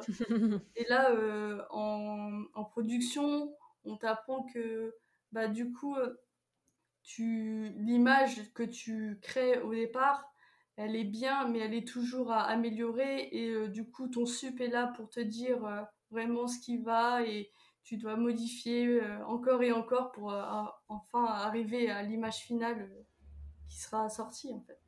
Et, comment tu l'as vécu justement ce jeu un peu des, retakes où il y, a toujours des détails et toujours des choses à reprendre et quelque part c'est sans fin parce que une image ou un plan tant, qu'on ne s'arrête pas sur, sur son travail on, pourrait toujours trouver des choses à, y redire au départ c'était un peu difficile surtout ça me fait penser à un plan j'avais travaillé deux trois semaines dessus c'est un plan du coup, euh, dans l'histoire, c'est un petit, un petit vampire, un petit fantôme, et euh, il vient de devenir petit, enfin petit, petit vampire. Il a été transformé, et il est dans sa chambre, et sa mère lui raconte une histoire. Et euh, donc, j'avais travaillé sur le compositing, j'avais rajouté des particules pour créer un peu une ambiance dans la pièce. Et euh, le, mon sup était, euh, m'avait donné déjà pas mal de retours, mon sup euh, compo. Et le DA du film, directeur artistique du film, arrive derrière moi et me dit Ah bah là, ton image, elle est cool, mais on va tout passer en nuit en fait. Donc c'était une chambre assez, enfin avec des tons très rosés, lever du soleil, etc. Et là, fallait tout passer en bleu nuit nuit américaine, euh, un bleu bien profond. Euh, et euh, ça a été assez dur parce que du coup, s'il faut, faut faire ça sur ce plan-là, il faut faire sur les cinq autres qui suivent du plan. Donc, ouais, c'était un peu compliqué. ce genre d'aléa où c'est pas forcément une bonne nouvelle de, ton point de vue, de te dire je vais devoir reprendre tous les plans et, l'ambiance la décliner ensuite sur, sur les plans qui allaient suivre. Euh, tu, te souviens, pareil, d'une autre euh, euh, réflexion que tu t'es faite quand justement tu es arrivé et que tu as commencé ton stage Est-ce que tu t'attendais à ça? Est-ce que tu as été Est-ce qu'il y a certaines choses qui t'ont déstabilisé Au contraire, est-ce que tu as eu des bonnes surprises? Est-ce qu'il y a des choses comme ça qui, qui te viennent ou au tout début, quelle première impression tu as eu en rentrant et en commençant cette expérience? Alors, au tout début, le premier jour, j'ai eu ultra. Enfin, j'avais peur parce que je me suis dit, waouh, ça y est, je suis sur une production. Le film, à la fin, il va sortir sur les écrans, il y a tout le monde qui va le voir. Donc, j'avais très peur, je m'étais mis une très très grosse pression. Et euh, j'ai été agréablement, agréablement surpris de euh, euh, la gentillesse de, des supérieurs qui nous ont tout de suite mis, à l'aise et qui qui savaient très bien que c'était euh, l'une de nos premières, expériences. Et euh, du coup, euh, ils nous ont mis à l'aise. Et au départ, j'étais sur des, plans assez simples. Du coup, c'était surtout des, retouches sur des plans déjà un, peu travaillés par d'autres graphistes seniors. Et, et, à la fin du projet, ils ont, je pense qu'ils ont eu ils étaient contents de mon travail. Et du coup j'ai eu la responsabilité de un plan complet. Donc c'était un time lapse donc euh, animation euh, des jours qui défilent. Et après j'ai eu la responsabilité de faire l'intégralité des plans où euh, il y avait un bateau en 3D du coup sauf que du coup c'est un film d'animation avec un rendu 2D et donc il fallait faire l'animation du bateau qui plonge dans la mer et euh, tout ça avec un, rendu 2D euh, euh, sur, le bateau. Ok. Et, dans ces cas-là, quand, quand, justement on te file ce plan-là, tu n'as pas forcément une méthodologie ou si tu en avais une, tu dois un peu explorer. comment ça se passe? Bah là, j'ai été un peu. ils m'ont dit un peu, pas ta carte blanche, mais en gros, comme je m'occupais toute seule de tous les plans où il y avait le bateau, j'ai été un peu si, euh, parce que le projet avait été récupéré. Euh, la production a eu quelques soucis, du coup j'avais récupéré euh, déjà des plans bateaux qui avaient été faits, mais sur un autre logiciel. Donc c'était sur C4D, je crois. Et j'ai dû recommencer sur. ils avaient changé de logiciel en cours de route, c'était Maya. Et donc j'ai récupéré bah, du coup les textures mais euh, sur euh, du coup complètement les retravailler pour qu'elle soit qu'elle match en fait sur la nouvelle modée que j'avais Mhm. faite du bateau et de l'animation des plans. Voilà. Ok, bah, c'est c'est chouette en tout cas de la manière dont, dont on parle. Euh, ils t'ont laissé un peu d'autonomie et tu avais des plans un peu challenge pour euh, justement toi euh, te, te confronter à d'autres problématiques, y compris des problématiques réelles, à savoir des productions où parfois ils sont amenés à, à changer de logiciel et, et toi tu dois trouver pour autant des solutions euh, pour répondre en fait à, à la demande et que le plan et que sur le film ça se voit pas du tout à la fin. Enfin les gens s'en foutent Mm. que vous avez changé de logiciel. Comment tu trouves un stage quand tu es à l'école comment, tu t'y prends? Alors, au départ, t'envoies beaucoup, beaucoup, beaucoup de CV et t'as pas beau- beaucoup de réponses. Mais on a aussi les membres de l'école des chargés relations entreprises qui nous aident pas mal et qui nous envoient des, des annonces de studios qui recherchent des stagiaires. Et donc, qui nous donnent les contacts et, euh, et tu postules et tu croises les doigts pour qu'ils te choisissent toi et pas ton camarade d'à côté. Ou peut-être les deux. Parce que là, sur cette production-là, du du coup, je reparle de, de la production Petit Vampire, nous étions quatre, quatre stagiaires. Et euh, ce qui était un peu compliqué également, c'est que euh, du coup, on était deux stagiaires sur une semaine. Et comme pour pas que la production se retrouve après avec euh, quatre personnes en moins, euh, une semaine sur deux, en fait, on avait euh, deux personnes une semaine et deux personnes l'autre semaine, en fait. Et nos, nos courses étaient calées par rapport à ça. Donc, euh, fallait C'était assez dur aussi de... Pendant une semaine, tu es en cours et tu te focalises vraiment sur tes cours. Et après, euh, tu retournes et tu sais plus trop ce que tu avais fait la semaine, euh, il y a deux semaines auparavant et re- te remettre dedans sur, euh, ce que sur les plans que tu avais fait et qu'est-ce qui te reste à faire, etc. Mm, mm. Ouais, de, de switcher entre ces deux vies, euh, la vie étudiante et un peu la vie pro euh, d'une semaine sur deux, euh, ça fait ça. des, des semaines très, très hachées. D'après toi, ça t'a apporté quoi justement ce système de d'être à l'école une semaine et d'être en, en stage l'autre semaine?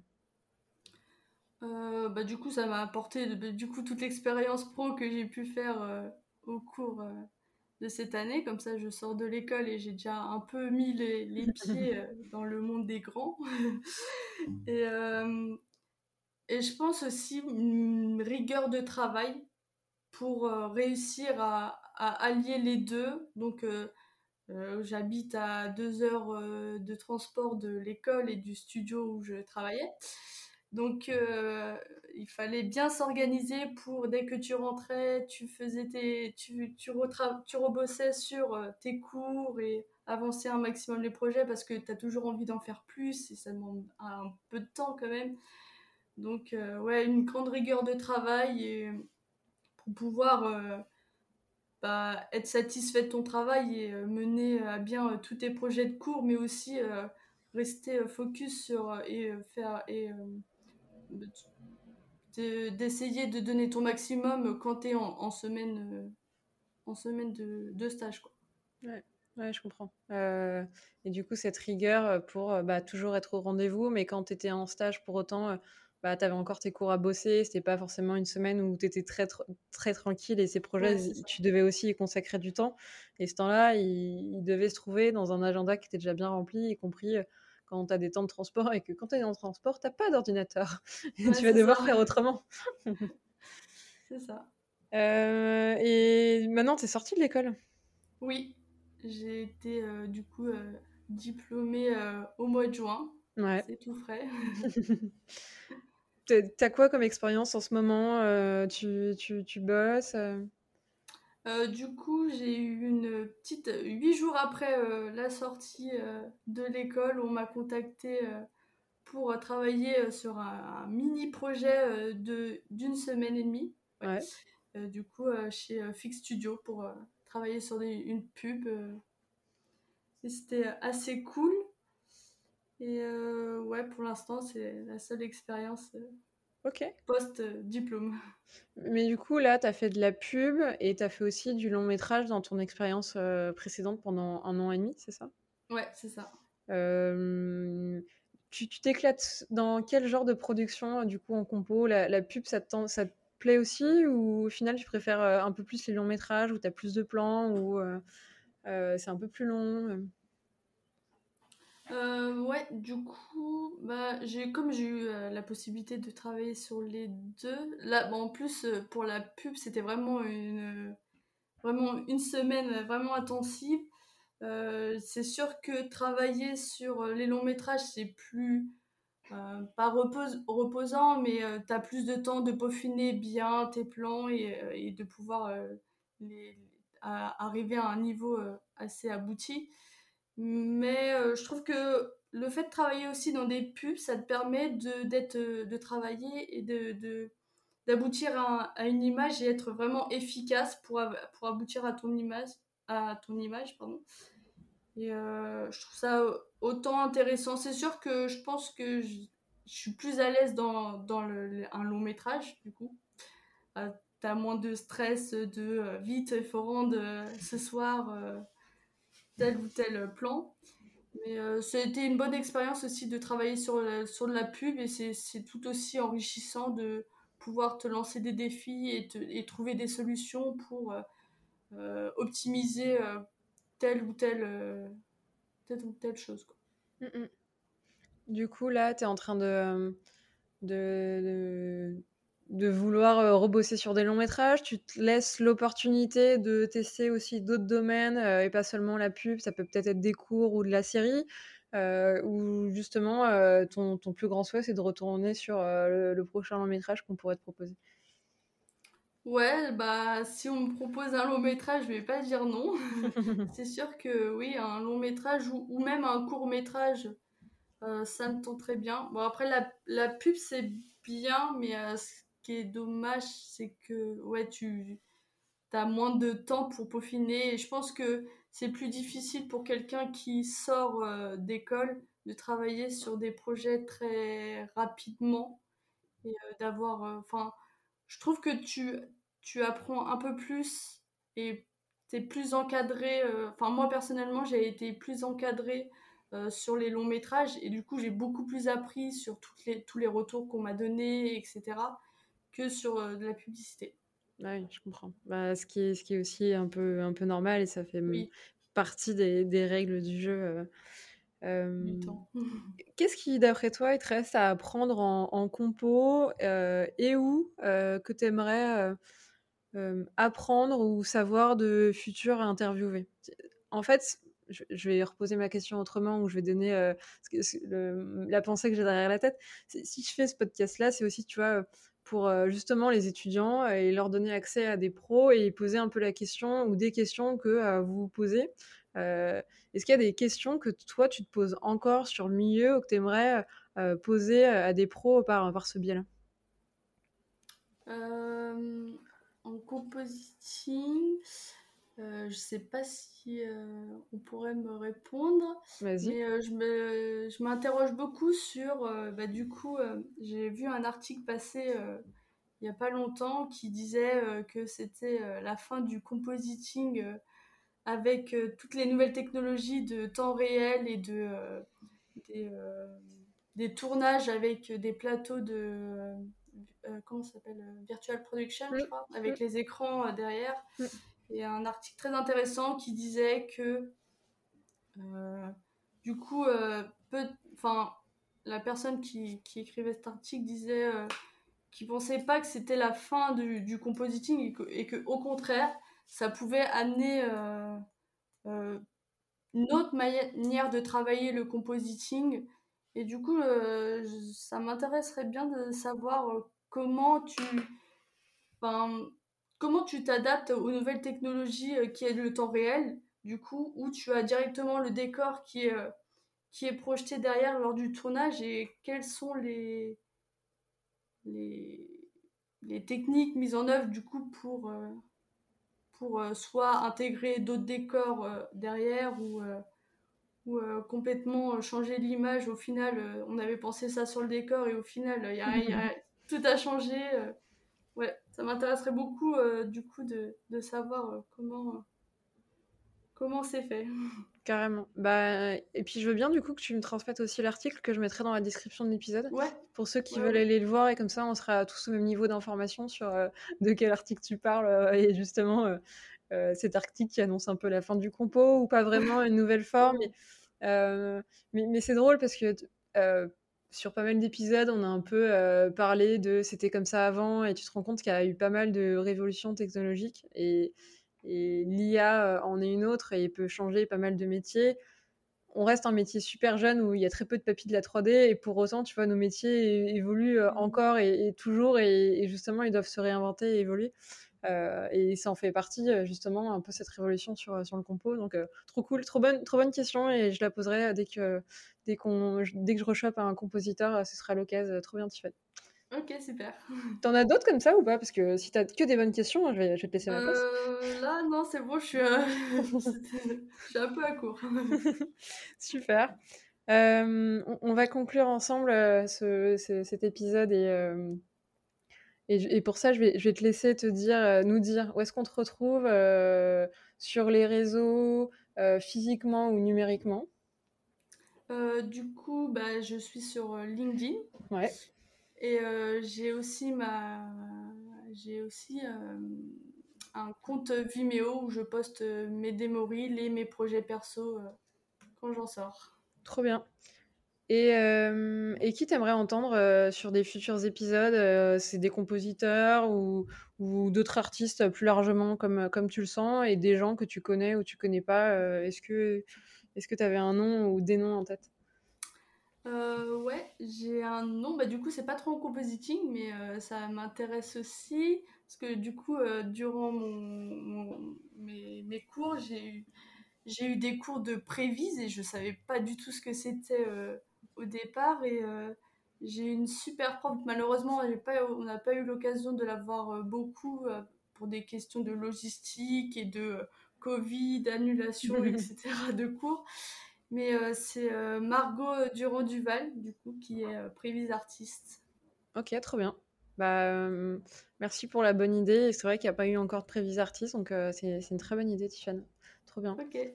Euh, merci à toi pour ce moment, pour euh, ce partage d'expérience. Et puis, euh, je mettrai les liens pour tous ceux qui veulent aller suivre tes, travaux et, et tes futurs posts sur, sur Vimeo, entre autres, pour quand tu posteras des, des projets.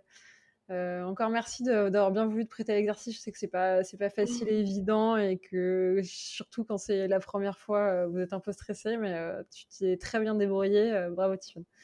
Merci beaucoup. Merci à toi. Ciao. Salut.